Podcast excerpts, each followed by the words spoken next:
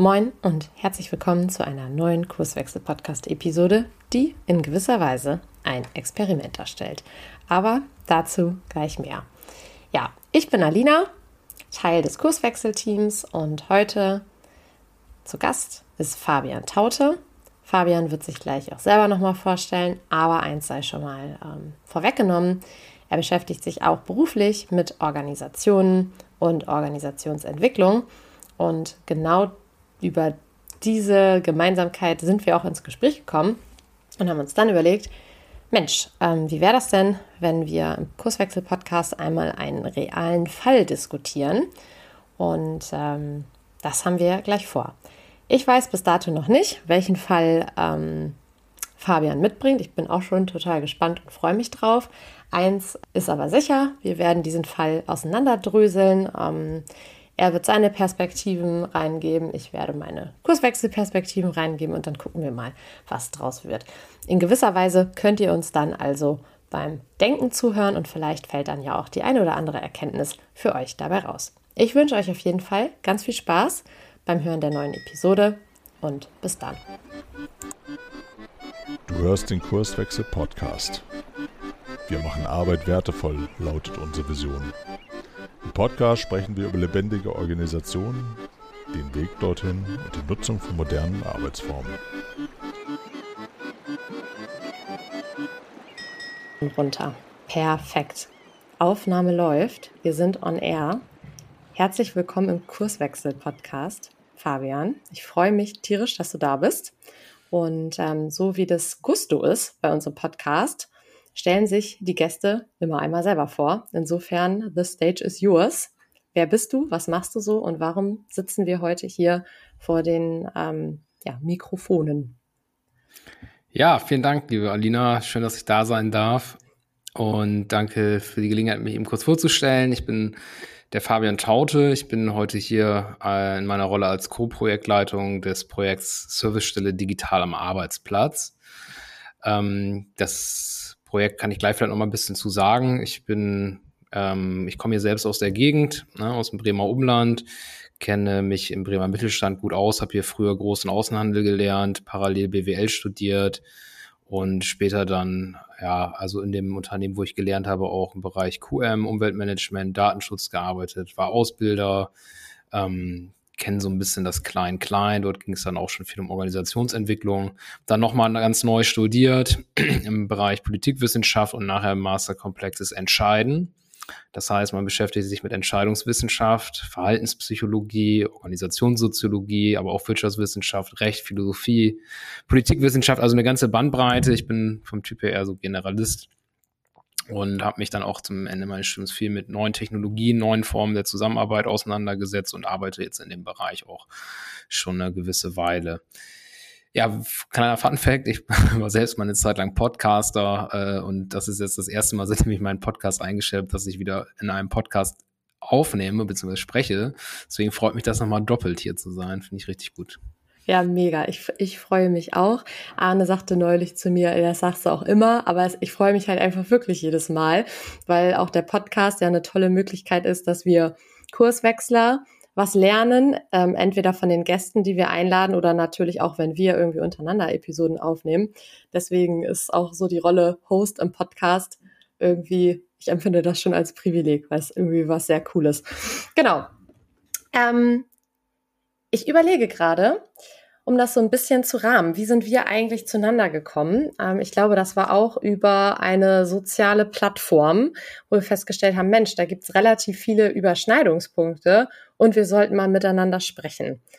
Und ähm, so sitzen wir jetzt quasi hier. Natürlich haben wir ähm, zwei, drei, vier, fünf Mal vorher miteinander gesprochen und dann gesagt, boah, eigentlich ist das immer sowas wie ein Gespräch unter zwei Praktikern. Man könnte auch sagen, ein, ein Fall für zwei. Und ähm, haben ja bisher so unseren Austausch auch darauf fokussiert, dass wir gemeinsam über Praxisfälle nachdenken oder ja, mal Probleme besprechen, auf die wir so stoßen. Und so ist ja quasi die Idee entstanden, dass wir das einfach mal öffentlich machen, weil da ja vielleicht der ein oder andere Praktiker auch draußen ist, der sagt, ach Mensch, ähm, so habe ich auf das Thema noch gar nicht raufgeschaut und vielleicht ist es ja auch spannend, zwei Praktikern dann mal ähm, beim Denken zuzuhören. Das ist so ein bisschen die Idee der heutigen Episode. Ja, ganz genau. Ähm, ich finde, das ist genau das richtige Thema. Ein Fall für zwei. Wir gucken zusammen auf einen Fall, den ich gleich mal kurz dann erzählen würde. Und genau so war es ja. Ne? Also wir mhm. haben uns irgendwie online LinkedIn äh, immer mal gesehen und uns mal genauer angeguckt, beziehungsweise ich habe mir genauer angeguckt, was ihr macht. Wir haben dann mal gesprochen und haben schon gesehen, dass sich da gewisse Überschneidungen einfach bestehen im Ansatz. Und das war sehr erfrischend, äh, auch auf Gleichgesinnte zu, zu treffen. Und äh, genauso ist das dann zustande gekommen. Also ich könnte ja sonst vielleicht mal eben zwei, drei Wörter zu unserem Projekt sagen, um ja, auch dann zu sagen, wie ähm, da so ein bisschen die Überschneidungen sind. Ähm, genau, es ist nämlich das Projekt nennt sich die äh, Servicestelle Digital am Arbeitsplatz. Das ist ein Projekt von der Senatorin für Wirtschaft, Arbeit und Europa, wo ich auch angestellt bin als Co-Projektleitung und dem RKW ähm, hier in Bremen, was äh, Projektpartner ist, ähm, getragen wird. Und unser Projekt ähm, ist im Prinzip ein Weiterbildungsprojekt. Es geht darum, KMU in der digitalen Transformation zu begleiten. Ausgangspunkt ist so ein bisschen ne, neue Technologien, verändern Strukturen und Abläufe in Unternehmen. Dadurch entstehen neue Formen der Zusammenarbeit, die gut gestaltet werden müssen. Und äh, das klappt manchmal nicht so richtig gut. Und da wollen wir bei unterstützen. So ein bisschen auch die Diagnose. Ich finde das immer eine ganz gute Formel. New Work reden wir ja schon weiß ich nicht, 30 Jahre, 40 Jahre bald drüber. Schon fast old, ne? Ist so, der Begriff ist eigentlich schon echt old, aber witzigerweise reden wir häufig nur über New Work, aber seltener über New Learning. Na, aber eigentlich ist es ja klar, wenn wir New Work haben, neue Formen der Zusammenarbeit, gerade in den letzten Jahren agiler, fluider, flexibler, ähm, bräuchten wir auch vielleicht neue Formen miteinander im Betrieb auch zu lernen. Also ich kenne das noch so von früher, das kennen die meisten auch so. Einmal im Jahr gab es ein Mitarbeitergespräch, dann kam der Chef, meistens der Chef, und sagt, hm, ja, das kannst du hier nicht. Ähm, jetzt suchen wir mal eine Schulung raus beim TÜV Nord, sage ich jetzt mal beispielsweise, und dann wirst du irgendwie zwei, drei Tage irgendwo hingekarrt und kriegst nachher ein Zertifikat, ob du nun was gelernt hast oder nicht. Und ähm, dann war es das für die nächsten elf Monate und 29 Tage. Und äh, davon so versuchen wir so ein bisschen wegzukommen.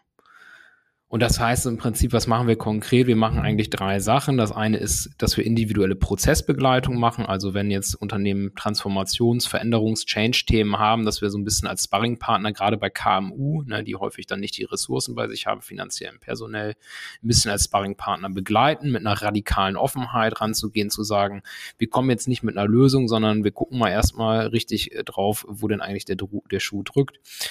Und ähm, genau, wenn es halt irgendwie ein Weiterbildungsthema ist, weil wir genuin eigentlich ein Weiterbildungsprojekt sind, ne, würden wir dort weiterlotsen zu den richtigen Anbietern, Förderprogrammen, die es eventuell auch gibt. Und eine Sache, wo es dann heute auch mit drum geht, über den Fall, den ich mitgebracht habe, ist halt wirklich dann auch im Unternehmen ähm, innovative Formate zu entwickeln und zu erproben. Also das heißt, Sachen, die es nicht von der Stange gibt, sondern mal zu sagen, was brauche ich eigentlich hier bei mir im Betrieb, um die Ziele äh, zu erreichen, die ich habe, um die Kompetenzen zu fördern, die es braucht und das auf eine Art und Weise, so dass es auch mit der Realität in meinem Unternehmen zusammenpasst. Ähm, ganz genau.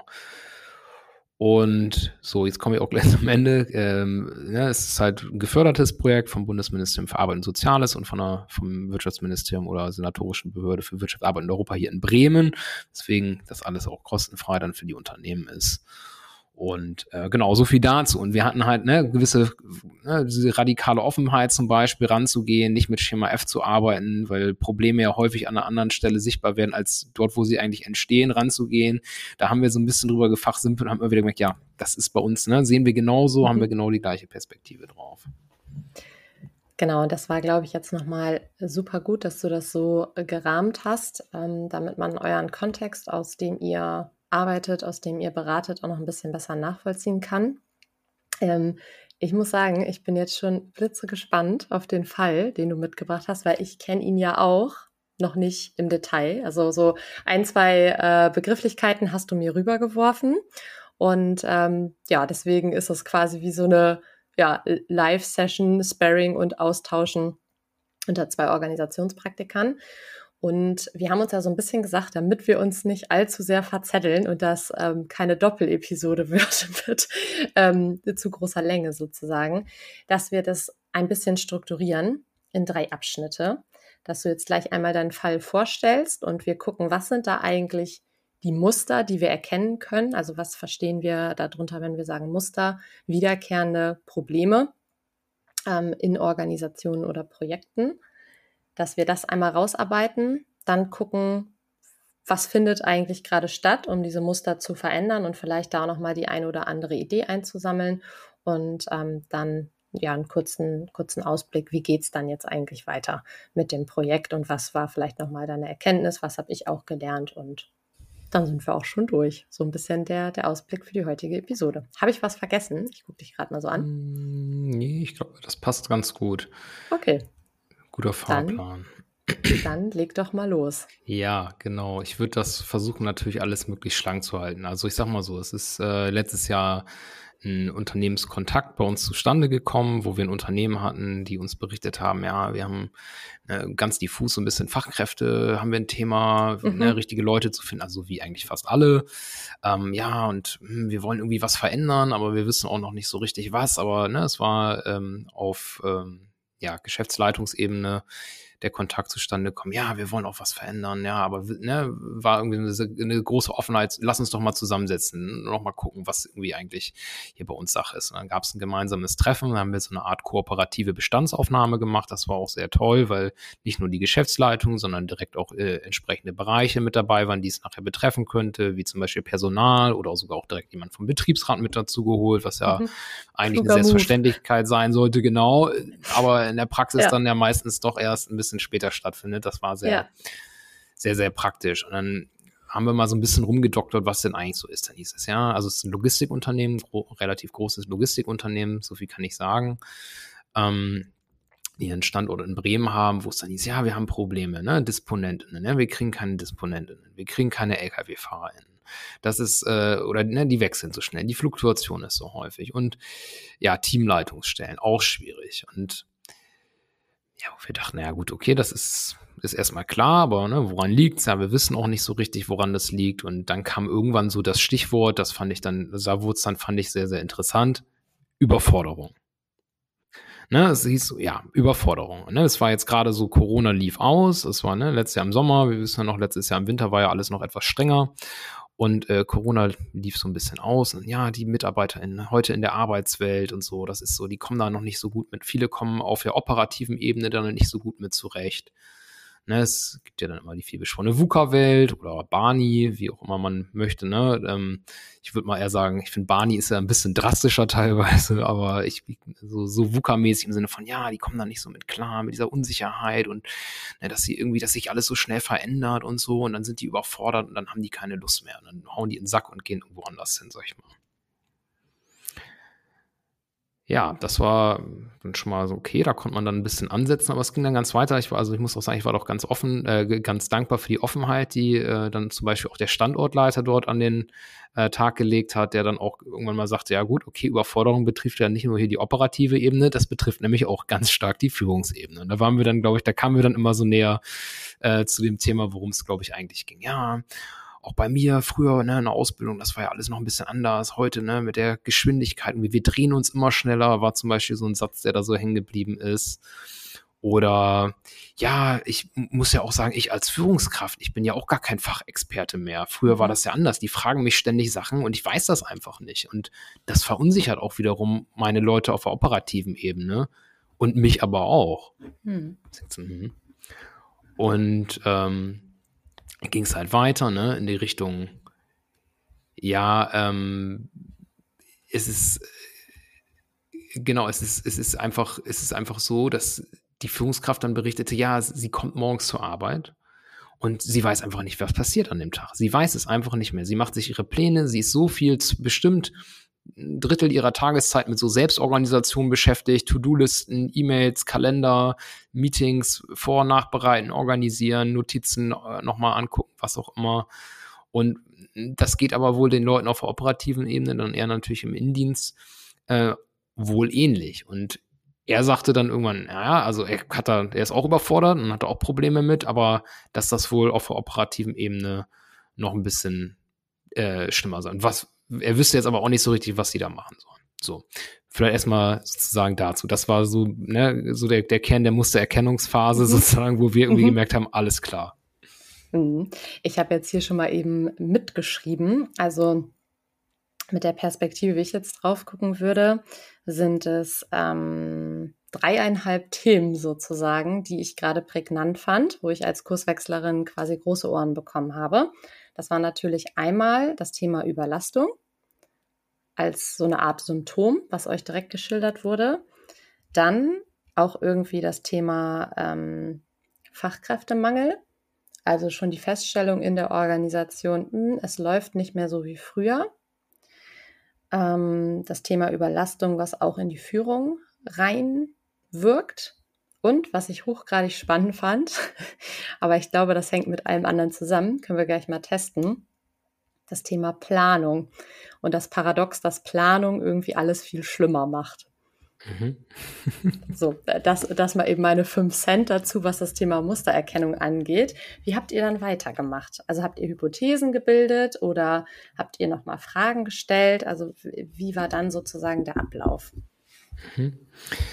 Genau, es war dann so, dass, also genau, wir haben das, die haben natürlich auch nicht nur so erzählt, wir haben die natürlich mhm. auch mit Fragen so dahin gebracht, dass sie genau diese Sachen dann auch erzählt haben. Das ist ja auch immer nicht ganz einfach, ne? weil zuerst hieß es nur, wir haben Fachkräftebedarf und dann mhm. auf einmal sind wir dann, äh, nachdem wir ein bisschen rumgestochert haben, natürlich dann bei diesem Überlastungsthema ähm, gelandet.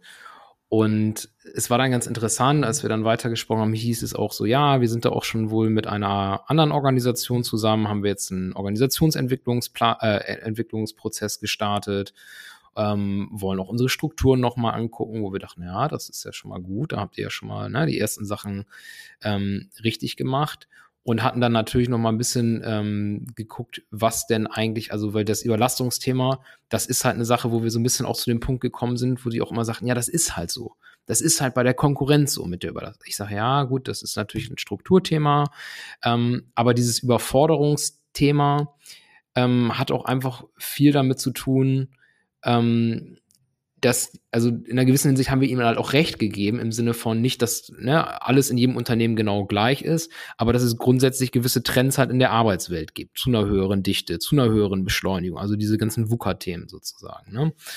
Und ähm, das war ganz interessant dort, weil es viele Führungskräfte dort gab, die relativ lange schon dabei sind und seit ihrer Ausbildung ne, und immer das auch gar nicht anders kennen und gar nicht so richtig erlebt haben, dass sich die Rollenverständnisse von Führungskräften auch geändert haben, sind wir halt in die Richtung gegangen, mal zu fragen, ob es denn vielleicht auch ein bisschen gewissen Weiterbildungsbedarf gibt bei Führungskräften, zum Beispiel zu diesen Themen.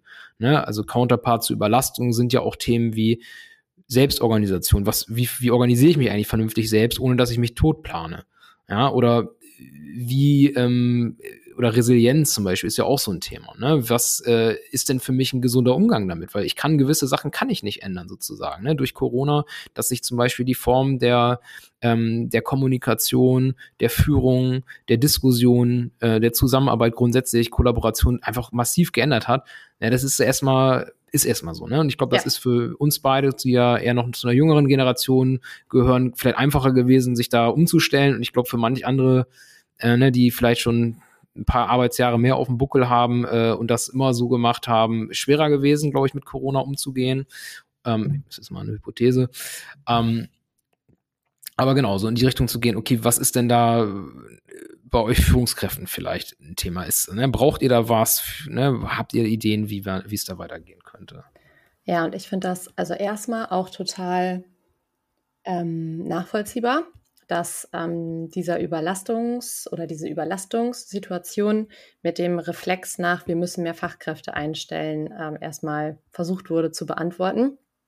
Ähm, und das finde ich an der Stelle ist eine coole Beobachtung, dass ihr dem nicht einfach nachgegeben habt, sondern noch weiter auf, ich sag mal, ähm, wie sagt man, Tuchfühlung gegangen seid, um zu verstehen, was ist denn das eigentliche Problem. Also wenn mehr Fachkräfte die Lösung ist, was ist das Problem, was sozusagen dahinter steckt.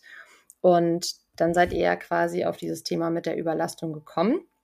Und was ich auch noch spannend fand, wir Kurswechsler arbeiten ja auch super gerne mit ähm, Hypothesen und auch mit Provokationen, weil wir häufig sagen, Kultur in einer Organisation hat man sich ja irgendwie so eingefangen als Unternehmen. Die hat keiner irgendwie entschieden, sondern die schwört da halt so rum und ist häufig ja so selbstverständlich wie für den äh, Fisch das Wasser. Und wenn ich jetzt frage, wie ist denn eigentlich so die Kultur bei euch, dann kann das wahrscheinlich keiner so richtig gut beantworten. Wichtig ist aber, dass ja über die Unternehmenskultur auch Spielregeln ausgehandelt wurden. Und wenn zum Beispiel eine Spielregel ist, wer hier nicht überlastet ist, ist kein High Performer, das ist ja auch ein Teil der Provokation, dann ist das natürlich auch irgendwie spannend. Also dann äh, kann ich das als Führungskraft ja auch nicht mehr nicht sagen, dass ich nicht überlastet bin. Weißt du, wie ich das meine? Also da auch nochmal hinzugucken und zu sagen, ah, okay, vielleicht gehört es auch oder gehört ein Teil der Überlastung auch zum Spiel, was in dieser Organisation gespielt wird, weil man halt nicht sagen kann, dass man nicht überlastet ist, weil dann alle gucken und sagen, bist du irgendwie faul oder so. Mhm, und das mhm. natürlich auch nochmal irgendwie in die Kommunikation zu bringen und ähm, ja, auch zu überlegen, wie haben wir uns das eigentlich eingehandelt? Weil du hattest eben im Nebensatz gesagt, ah, die sind dann schon auf die Idee gekommen, dass sie die Strukturen ändern müssen. Wir sagen ja auch immer, Kultur folgt den Verhältnissen oder ist auch immer so eine Art Abbild oder Kultur folgt Struktur.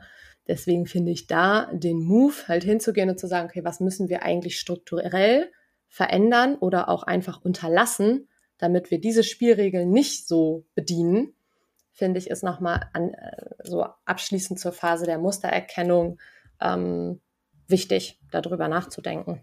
Mhm. Total. Also, ähm, finde, also ich meine, den Satz Kultur folgt Struktur finde ich sowieso gut, aber das ist, ähm, das muss man sich auch trauen, was ihr macht, ne? Mit den Provokationen zu arbeiten. Ich äh, fände das mal interessant. Vielleicht ist das was für off the record nachher oder noch mal zu hören, weil ich glaube, da reagieren nicht alle immer sofort cool drauf. Aber ich glaube, das ist dann halt auch ein Zeichen, ne? wenn Leute auf Provokationen reagieren, auf diese Anspielungen in Bezug auf ihre Kultur, auf ihr Selbstverständnis als Unternehmen. Ähm, deswegen interessante Methode, gute Methode, glaube ich. Ja. Aber auch, aber auch schwierige Methode, ja. Genau, wo du das gerade sagst mit dem schwierigen Aspekt. Ähm, Dazu muss man natürlich auch sagen, hm, oder anders, wir würden das auch immer rahmen. Ne? Also wenn wir da so rangehen, wir haben da ja auch ein Werkzeug, ähm, was wir benutzen, was eher auch einen spielerischen Charakter hat, dann erklären wir den Leuten das im Voraus, dass wir sagen, ey, das hat keiner von euch irgendwie verbockt, sondern das ist was, was wir uns gemeinsam in diesem Unternehmen eingehandelt haben und lass uns da mal drauf gucken. Also so ein bisschen von dieser Perspektive, es ist das Problem da in der Mitte und wir sind gar nicht Teil des Problems, sondern wir gucken da erstmal so drauf. Und tatsächlich ist das so aus ähm, unserer Beobachtung eine ganz gute Möglichkeit, damit da nicht so viel, ähm, ja, nicht so ein ja. extremes Stressmoment draufkommt. Okay, Aber ich gebe dir absolut recht, natürlich muss man das irgendwie begleiten, weil ansonsten äh, verpufft es auch, ja.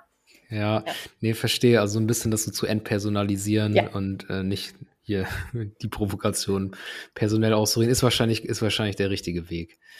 Ähm, ja, auf jeden Fall, äh, auf jeden Fall ziemlich, äh, ziemlich spannend, da nochmal das von, von dir zu hören, wie ihr da solche Sachen zum Beispiel auch nochmal rauskitzelt. Ja, sag. Also, also habt ihr da noch weitere ähm, Dinge getan, um irgendwie Muster zu erkennen? Oder habt ihr dann direkt gesagt, okay, dann starten wir weiter in die mhm. nächste Phase, mhm. weil dann würde ich dir nämlich quasi einmal den. Ja, können, können wir gleich machen, genau. Also es war dann so ein bisschen, äh, genau, es ging dann so ein bisschen in die Richtung, dass wir halt gesagt haben, ja, genau, ne, also das wurde dann schon identifiziert oder haben wir schon gemeinsam identifiziert, dass sich im Bereich Führung auch was verändern muss, dass es auch vielleicht ne, Strukturen angepasst werden müssen woraufhin sich dann natürlich auch eine Kultur anpasst. Da war es dann allerdings so, dass ich sagte das ja eigentlich schon, dass sie so ein bisschen äh, mit einer anderen Organisation zum Thema Organisationsentwicklung, also zu den ganzen Themen, ähm, schon einen Prozess gestartet hatten, wo wir dann gesagt haben, okay, ähm, dann macht das mal mit denen vielleicht weiter, wenn ihr das schon gestartet habt. Das ist alles eine etwas äh, komplizierte Gemengelage sonst und wir äh, konzentrieren uns auf einen anderen Aspekt. Ne, weil beim Bereich Fachkräfte ist es ja nun so, wenn ich der Meinung bin, aus welchen Gründen auch immer, ich habe nicht, hab nicht genug, du sagtest ja auch, vielleicht ist das auch ein anderes Problem, kann man sich auch überlegen, wie entwickle ich denn die, die ich da habe, wie entwickle ich die denn weiter, dass sie vielleicht, da geht es ja nicht nur darum, dass sie produktiver werden oder so, sondern dass sie vielleicht auch sich in andere Richtungen entwickeln können, ähm, dass sich ähm, ja, Teams oder die Rollen in Teams neu entwickeln, anders entwickeln, Arbeit anders verteilt, so dass ich vielleicht mit der gleichen Anzahl von Leuten irgendwie Aufgaben geschmeidiger erledigen kann. Ähm, das ähm, war dann so das Thema, dass wir uns dann einmal darin entwickelt haben, äh, äh, genau, dass sich das Gespräch entwickelt hat in die Richtung von wegen, ne, was können wir denn da machen? Um, auch dann diesen Aspekt mit zu adressieren. Das sind ja äh, auch Punkte wie Resilienz, Selbstorganisation, was ich eben genannt habe, da auch ein bisschen dann vielleicht anzusetzen.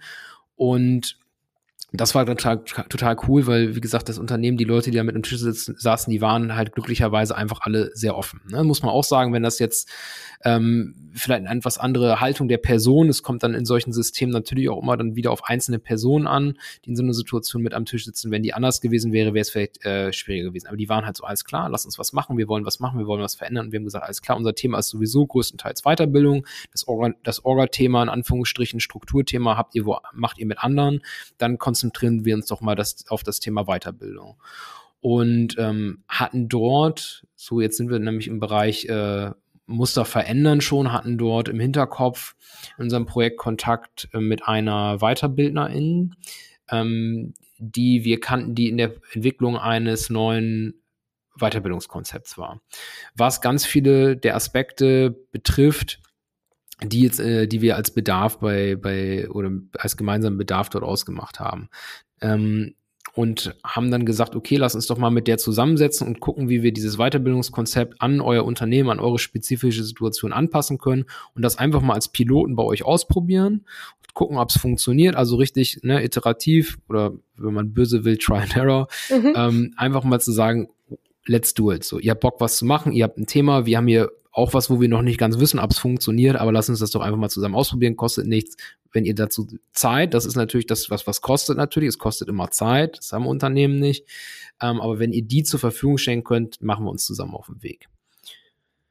Genau, dann äh, ist es so gewesen, dass wir uns jetzt in mehreren Runden mit der Weiterbildnerin und den beteiligten Akteuren zusammengesetzt haben und was entwickelt haben. Und das ist jetzt ein ähm, ein Konzept, das nennt sich so als Arbeitstitel, weil wir sind jetzt gerade dann in der Umsetzung, ähm, Lernzirkel nennt sich das.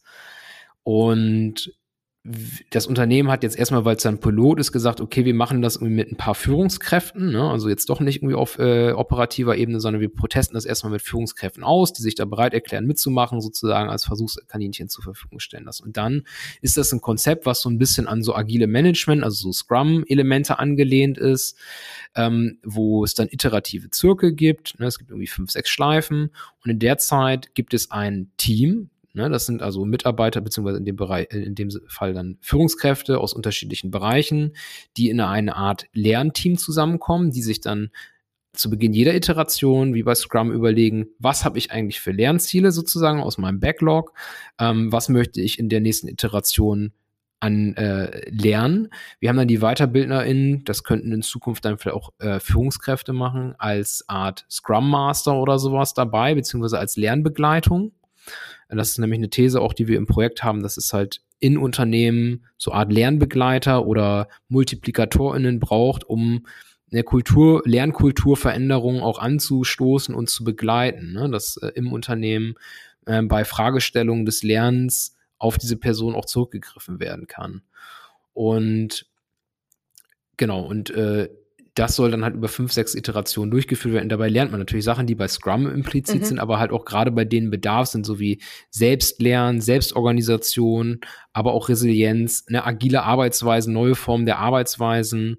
Und ähm, man hat natürlich was ganz anderes, als wenn man, ich hatte ja vorhin dieses Gegenbild gezeichnet von diesem TÜV-Seminar, ja, wo du nachher dein Zertifikat kriegst du kannst das ja dann so gestalten, dass du wirklich die Wirksamkeit von dem, was du gelernt hast, am Arbeitsplatz direkt erfahren kannst, wo du wo, ne, wo das Lernen an, äh, in die Arbeit, an den Arbeitsplatz herangetragen wird oder darin integriert ist. Das ist so der Gedanke.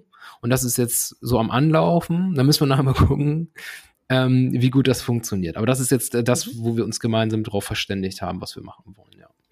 Und ähm, wie sieht das aus mit den Teilnehmenden? Ähm, können die ihre ihre Themen, also das, was sie lernen möchten, dann selber einbringen und können sie quasi, also ich stelle mir das so vor, äh, klassische Führungskraft hat, stellt irgendwie fest, ich bin überlastet und ähm, irgendwie muss ich mich und mein Team anders organisieren. Wäre das quasi dann auch so eine Art äh, Praxisfall, der eingebracht werden könnte oder wie verhält sich das? Mhm.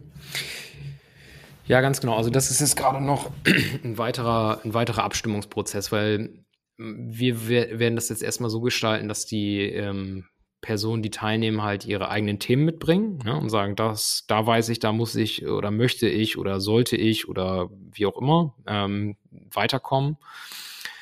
Ist natürlich perspektivisch die Frage, ähm, die sich dann natürlich aus unterschiedlichen Rollen halt heraus auch ergibt. Als das ist äh, die Mitarbeitendenrolle oder in dem Sinne dann die Führungskräfte als Mitarbeitenden haben dann natürlich das äh, Thema individuelle Entwicklung wahrscheinlich insbesondere halt auch im Blick und das ist auch, glaube ich, gut.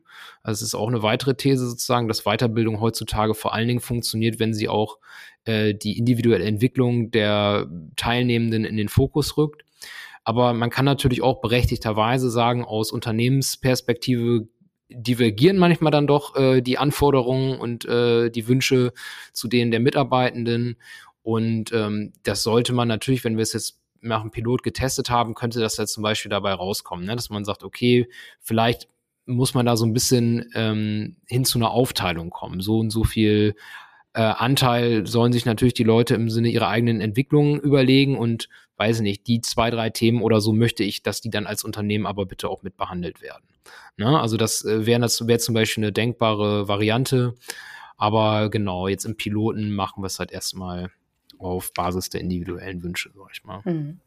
Also was ich an dem äh, Ansatz mega smart finde, ist ähm, Lernen nochmal anders zu institutionalisieren. Also natürlich findet Lernen auch irgendwie am konkreten Problem statt, wenn man äh, jeden Tag in seinem Team arbeitet, aber dafür nochmal eine, einen flankierenden Rahmen zu schaffen, wo Menschen ihre Themen einbringen können. Das finde ich, das finde ich cool. Und so wie ich es verstanden habe, war das ja auch der Ansatzpunkt, ähm, so ein bisschen mehr in eine Generalisierung reinzugehen, ne? weil du einleitend irgendwie sagtest, naja, wir, also die, die da sind, sind ja auch irgendwie die richtigen. Ähm, und wie kriegen wir das eigentlich hin, dass man also weg von der Stelle geht, wo jeder so ähm, äh, ja vielleicht eher scheuklappenmäßig drauf guckt und natürlich auch andere Abgrenzungsmöglichkeiten dadurch hat, aber eher zu gucken, okay, wir haben in den letzten Jahren eher Spezialistentum gefördert und was müssen wir jetzt eigentlich tun, damit es einmal in die Tiefe geht, kompetenzmäßig. Also der Spezialist kann gerne weiterhin Spezialist bleiben, aber dann auch weiter zu generalisieren und zu gucken, was sind weitere Themen, ähm, wo Kompetenz aufgebaut werden kann, nicht auf dem tiefe Level wie ähm, beim Spezialistentum, sondern einfach, ähm, dass man da auch ein bisschen flexibler wird. Das finde ich mega, weil das tatsächlich auch eine Beobachtung ist, aus einigen Transformationsprojekten, ähm, die wir begleitet haben, insbesondere wenn es irgendwie eine traditionelle Pyramidenorganisation war, die sich, keine Ahnung, verändern wollte von der Struktur, ist genau das das Thema, ne? dass du super viele Spezialisten hast und, äh, oder was heißt super viele?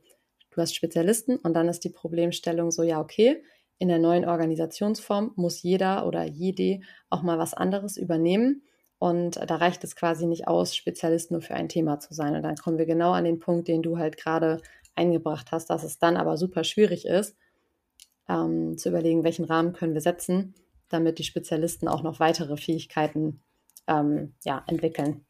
Total, total, es ist total on point, finde ich, was du sagst. Ne? Das ist, glaube ich, häufig auch ein Missverständnis, dass wenn man sich eine Organisationsentwicklungsberatung am besten von außen reinholt, dann passt man gewisse Strukturen an, dass es dann damit getan ist, sondern Unternehmensentwicklung und Qualifizierung muss halt heutzutage einfach zusammengedacht werden. Genau was du sagst. Wenn ich jetzt vorher eine Pyramidenorganisation habe mit meinen Spezialisten und danach habe ich, was weiß ich, für eine flexible Struktur, ähm, dann reicht es nicht, dass ich die vorherigen Spezialisten dann einfach auf unterschiedliche, äh, auf neue äh, Positionen setze, in, mit neu, komplett neuen Rollen, aber sie gar nicht damit begleitet habe, die wahrnehmen zu können.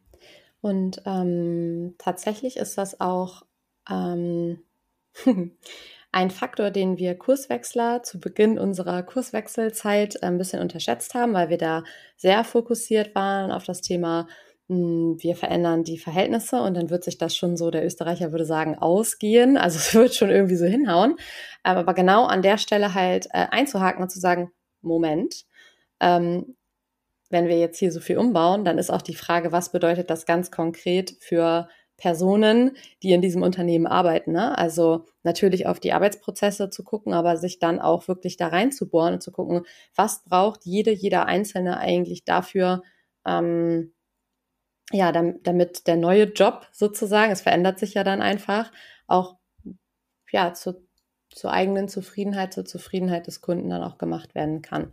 Also das ist was, ähm, das ist quasi der Auslöser, weshalb wir nochmal die Org-Coach-Ausbildung und, die und das Leadership-Programm losgetreten haben, um genau das zu ermöglichen, weil wir festgestellt haben, es reicht einfach nicht nur irgendwie an den Verhältnissen äh, in Anführungszeichen rumzumachen, sondern ähm, man muss auch die Personen befähigen, die da irgendwie Entscheidungen treffen.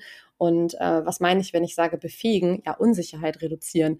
Und das schlägt mhm. jetzt, glaube ich, ganz gut die Brücke zu dem, was du eingangs gesagt hattest. Mhm dass da ja nicht nur eine Überlastung war, sondern auch ganz viel Unsicherheit, weil man festgestellt hat, oh, da verändert sich viel. Und ähm, aus der Beobachtung von dem, was du jetzt schilderst, ist, glaube ich, die Maßnahme, die ihr da lostretet, insbesondere auch sehr, sehr gut dafür geeignet, einfach Unsicherheit zu reduzieren mhm. bei den Menschen. Ja, ja, total. Also äh, dieser, ja, dieses, dieses Thema der Unsicherheit 100 Prozent, ne, das ist genau ein, ein Punkt der Diagnose gewesen, wie du richtigerweise sagst, ne, dass es halt einfach ähm, gewisse Veränderungen auch in der Umwelt, ne, die zwar nicht von heute auf morgen über die Leute reingebrochen sind, aber manchmal kommt es einem ja dann doch so vor, ähm, dass die vorhanden ist. Und ich glaube auch, ne, man wird es nachher sehen. Wie gesagt, wir sind jetzt gerade beim Austesten. Es kann ja auch nachher sein, dass Sachen auftreten, die wir nicht vorher gesehen haben, die nicht funktionieren, ne, Erfahrungen ganz anders sind. Aber ähm, glaube ich auch, dass das gut dazu beitragen kann, Unsicherheit zu reduzieren. Und allein ja auch schon dadurch, ähm, also wir haben natürlich auch versucht, da Erkenntnisse äh, außer Erwachsenenbildungsforschung halt mit reinzubringen. Ne? Und ich sag mal, dieser, dieses Ganze, was ich, ich nehme das immer wieder, diese Schablone von diesem TÜV-Seminar, mhm. von wegen mhm. dieser, dieser Aberglaube, dass äh, Wissen einfach vermittelt werden kann. Mhm. Ne? Davon wollen wir uns ja entfernen. Also, ne, dieses frontale Ding, hier, ich erzähle euch jetzt was und danach wisst ihr das. Oder ich so, das ist ja absurd. Und dass wir das halt auch versucht haben mit aufzunehmen, zu sagen, okay, wir haben unterschiedliche Teilnehmer aus unterschiedlichen Branchen, der Austausch zwischen diesen TeilnehmerInnen, der steht auch, der kriegt einen gewissen Raum, der inhärent ist in dieser Form der Weiterbildung. Ja, ne, Praxisbeispiele, weil sich die Kolleginnen und Kollegen untereinander ja. austauschen und auch mitteilen, wo sie ihre Unsicherheiten haben, wodurch man dann ja, ja. auch wieder sieht, ich bin ja nicht der Einzige, dem es so geht, anderen Leuten geht es auch so in unterschiedlichen Bereichen, aufgrund unterschiedlicher Problemstellung, aber ähm, es ist ein gemeinsames, verbindendes Moment dann dadurch auch da, würde ich damit sagen, ja. Ja, und das ist auch was, ähm, was ja nicht nur für ähm, oder bei Höchstleisterteams festgestellt werden kann, sondern auch generell einfach ein, ein, wertvolles Momentum ist für gute Zusammenarbeit, das geteilte Problem. Und ich finde das so hochgradig spannend, weil wenn einer in der Organisation mit ausreichend Ansehen ähm, die Hosen runterlässt und sagt, ey, ich weiß da einfach nicht mehr weiter, dann ist ganz häufig dieser Anpassungseffekt, dass ganz viele sagen, ey, das Problem kenne ich auch. Oder sogar jemand aus dem Busch springt und sagt, das Problem hatten wir auch, aber wir haben das so und so gelöst und deswegen ist es gerade kein Problem mehr bei uns. Und äh, das finde ich ist irgendwie schon, ja, das ist eigentlich schon Selbstorganisation, weil man einfach in der Organisation guckt, okay, wo sind Muster, die irgendwie problematisch sind und welcher Handhabungsansatz funktioniert und vielleicht welcher auch gerade nicht. Also so schaffe ich ja, wie du auch richtigerweise sagst, einfach einen mega guten Rahmen für eine lernende Organisation. ja. Total. Total. Und das deswegen, also ihr seid mit eurer Org-Coach-Ausbildung, glaube ich, auf jeden Fall da auf dem richtigen Dampfer, ne? Nämlich genau sowas halt auch zu fördern und Leute dazu zu ja, denen die Freiheit zu geben, genau das zu machen, da ehrlich zu sein und Veränderungsprozesse anzustoßen äh, in ihren Unternehmen und dafür das richtige Handwerkszeug in die Hand zu geben. Genau das. Genau das Richtige. Okay, ich gucke gerade mal so ein bisschen auf unsere Phasen. Also, mhm ähm, Mustererkennung und äh, Musterveränderung haben wir jetzt so, ein, so einen kleinen Haken dran. Äh, natürlich im Hinterkopf behalten, dass wir jetzt nicht in alles so tief rein können, aber äh, lass uns doch mal gucken, wie geht es jetzt weiter bei euch? Mhm. Mhm. Genau, also wir sind jetzt so weit, dass es halt anläuft. Das wird sich ja dann mit den fünf, sechs Iterationen über gut zwei Monate hinziehen. Und äh, das heißt also, wir sind so ja, gegen Herbst, ne, ist es dann erstmal die erste Runde einmal durch. Und äh, dann wollen wir das Ganze natürlich indi äh, individualisieren. Nein, wir wollen es natürlich evaluieren und nicht mhm. individualisieren.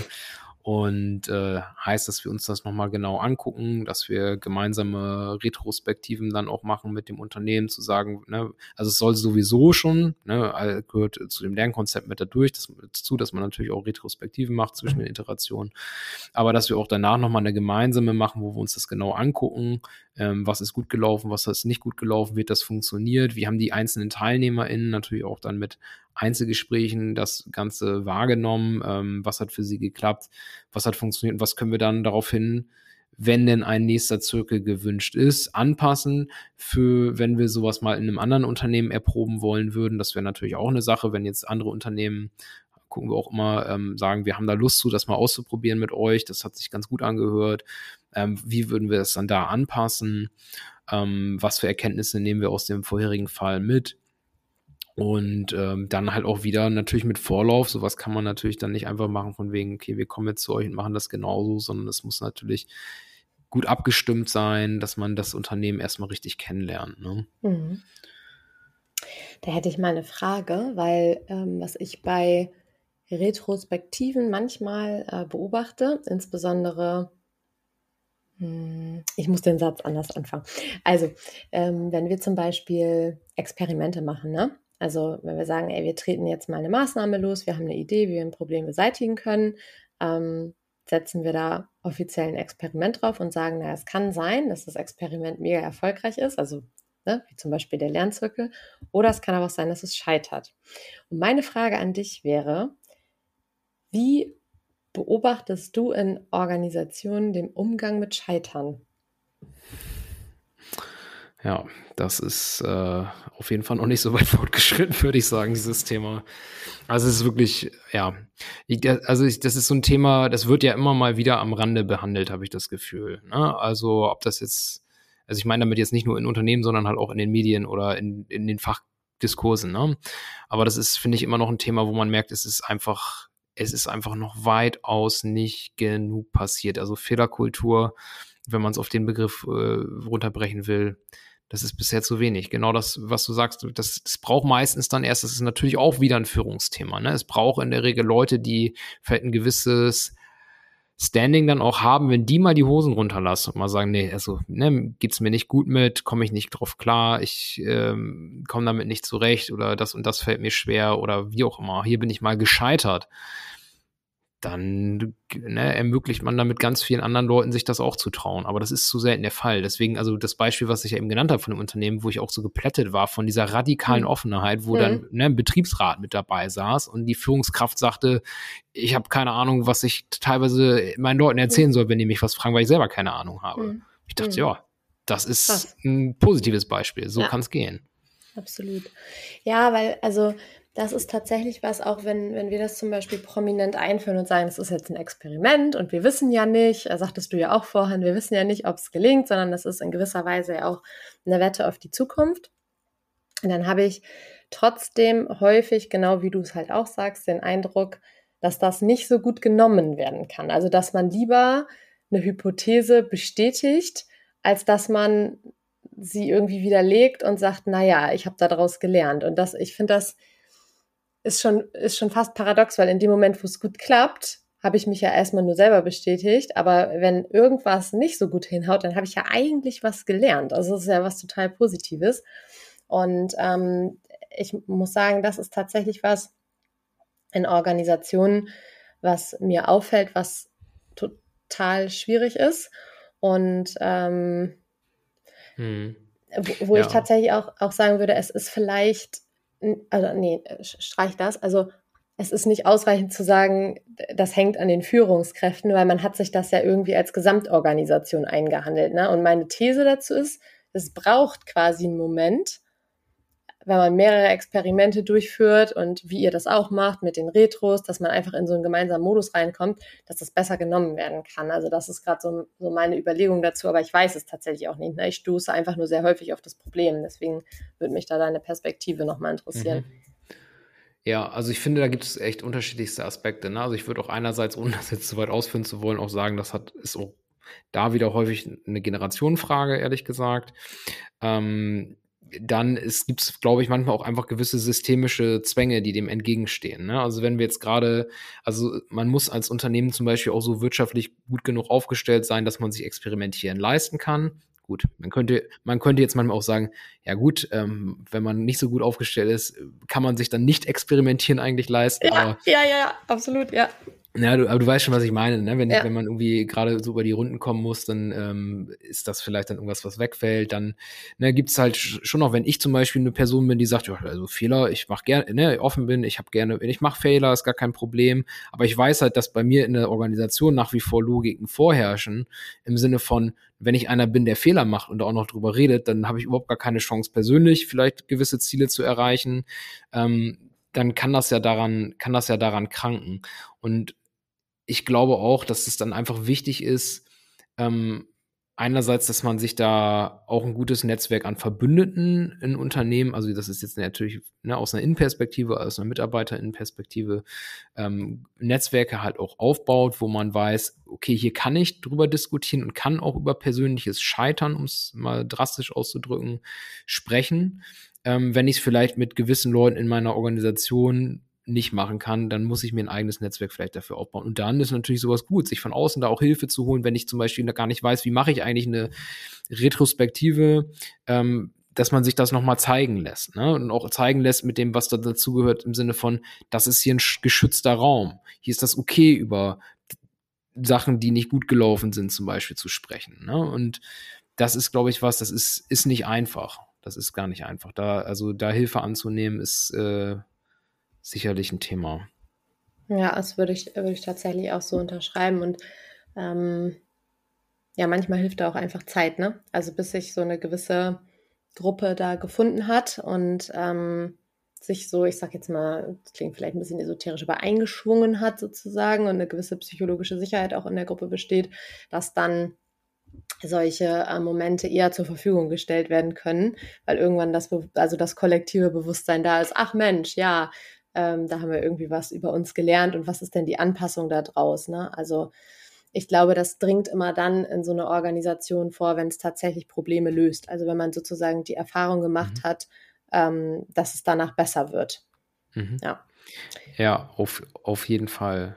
Auf jeden Fall, das ist, glaube ich, ganz, ganz wichtig. Ich meine, man muss ja noch dazu sagen, fällt mir auch gerade noch im Nachhinein ein, ja klar, ähm, ich glaube, fast alle Leute lernen lieber durch positives Feedback. Mhm. Ne? Man macht was, das hat geklappt, man merkt, geil, mhm. hat geklappt, ich mache es jetzt irgendwie noch mehr oder ne, feil da sogar noch dran, dass ich da noch mehr von profitieren kann.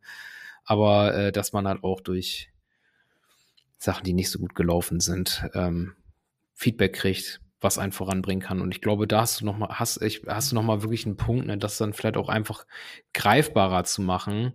Ähm, das, also was nachher aus einem negativen Learning, sag ich mal, als positives entstanden ist, das wäre, glaube ich, äh, das, das, das Optimalste, ne? Aber also die Erfolge dann auch zu feiern, die aus einem ursprünglichen Misserfolg entstanden sind, sozusagen. Ja, und ich bin gespannt, weil ähm, immer eben in die, in die Kurswechselbox geguckt. Ähm, Beispiel, was mir einfällt, wir machen ja selten an Ausschreibungen mit, ne? Und ähm, manchmal passiert es aber doch, und wir haben Angebot abgegeben und waren tatsächlich, es wurde dann quasi in unterschiedlichen äh, Kategorien geratet. Und in vier von fünf Kategorien haben wir gewonnen. Und in einer Kategorie, Preis, haben wir verloren, weil wir äh, eine möglichst realistische Schätzung abgeben wollten, was der Bums kosten wird. Und dann haben wir im Nachgang auf der Hinterbühne mit derjenigen gesprochen, äh, die den Prozess auch begleitet hat, also den Ausschreibungsprozess, und sagte mir so, ja, aber das gibt ja keiner an, also die realistische Zeit. Also wir, wir lagen so krass drüber über allen anderen, die da, äh, und sagt sie, dass das hätte, also nee, die Spielregel ist genau anders, also mit wenig ranzugehen und im Endeffekt ja, haben wir jetzt daraus gelernt und sagen, ah, okay, das Spiel bei solchen Sachen ist ein anderes. Und ähm, daran musste ich gerade so denken, weil das war auch schmerzhaft, wenn man irgendwie hört, ja, vier von fünf Kategorien habt ihr gewonnen, aber die eine entscheidende, scheiße, so, mm, ne? Mm. Und man denkt sich so, toll, wäre vielleicht ein gutes Projekt geworden. Ähm, und hat man dann auch was gelernt für die nächste mögliche ja, Ausschreibung, ja, die man irgendwie mal mitkommt. Ne? Also da musste ich gerade dran denken. Es tut weh in dem Moment, aber ähm, ja, das tut ja sogar politisch ein bisschen weh, wenn man ja, das hört. Das, das, das, tut, das tut politisch, aber es ist ja so. Also ja. deswegen wird es auch nur auf der Hinterbühne kommuniziert, weil nach vorne raus, ja, wäre das halt nicht so. Ja, okay. da, bräuchte, da bräuchte es dann wieder neue, da bräuchte es dann wieder neue beziehungsweise andere und bessere ja. Strukturen, dass sowas nicht ja. funktioniert. Ne? Ja, absolut. Das stimmt. Aber so ist das halt manchmal. Und sag mal kurz, ähm, deine Rolle jetzt bis zur, also in dieser Beobachtungs- und Anpassungsphase, ähm, mhm. wie ist die gerade? Genau, also jetzt ist es eher so, ich war halt, wie gesagt, in dieser, ähm, wenn man so will, Mustererkennungsphase am Anfang halt sehr intensiv mit dabei. Und jetzt ist es eher in einer begleitenden Funktion, ne? dass im Prinzip die ähm, Person, die die Weiterbildung konzipiert, mit dem Unternehmen ähm, wirklich die inhaltliche Arbeit mache. Ich begleite das so ein bisschen, um natürlich auch zu lernen für das Projekt. Also Ziel unseres Projektes ist halt auch wirklich äh, Qualitätskriterien zu entwickeln, Handlungsempfehlungen zu entwickeln, also Erkenntnisse zu schaffen, ähm, wie Weiterbildung in der heutigen Zeit gut funktionieren kann. Und äh, genau, deswegen bin ich halt begleitend dabei, gucke so ein bisschen in so eine Art Shadowing-Rolle, könnte man fast sagen. Und ähm, genau, würde ne, eher, eher so ein bisschen begleiten administrativ. Ja. Ja, und dann ist danach sozusagen, wenn das abgeschlossen ist und was gut funktioniert hat, oder wenn es gut funktioniert hat, dann natürlich auch nochmal zu gucken, das zu verbreiten im Sinne von den Erkenntnissen, die man daraus zieht, das dann zu verbreiten, Transfer auch zu anderen Unternehmen und anderen, zum Beispiel aber auch Weitungs Weiterbildungsanbietern äh, zu schaffen, damit ähm, diese TÜV-Schulungen, um wieder die Schablone zu nutzen, nicht mehr der Standard sind, sondern vielleicht auch mal andere, neue, wirklich innovative Sachen äh, ins Programm mit aufgenommen werden können. So. Okay. Dann, äh, was mich jetzt noch interessieren würde, mhm. Bevor wir den, den Podcast schließen, wir sind jetzt durch äh, alle drei Phasen durch und haben quasi Perspektiven übereinander gelegt und haben ähm, ja, Beobachtungen, Ansätze geteilt. Was ist bisher mh, hm, dein größtes Learning in Bezug auf das Projekt? Was du so feststellst in deiner Rolle. Ja, das ist auf jeden Fall eine Hammerfrage. Ähm, Sorry. nee, ich finde das aber eine gute Frage. Also, das ist auch, doch, ich glaube, dieser schöne Satz, es kommt immer anders, als man denkt, ähm, ist wirklich eine Sache, die sich mal wieder bestätigt hat wer zu viel plant, äh, der ja, verschwendet im Endeffekt häufig auch einfach ein bisschen Zeit.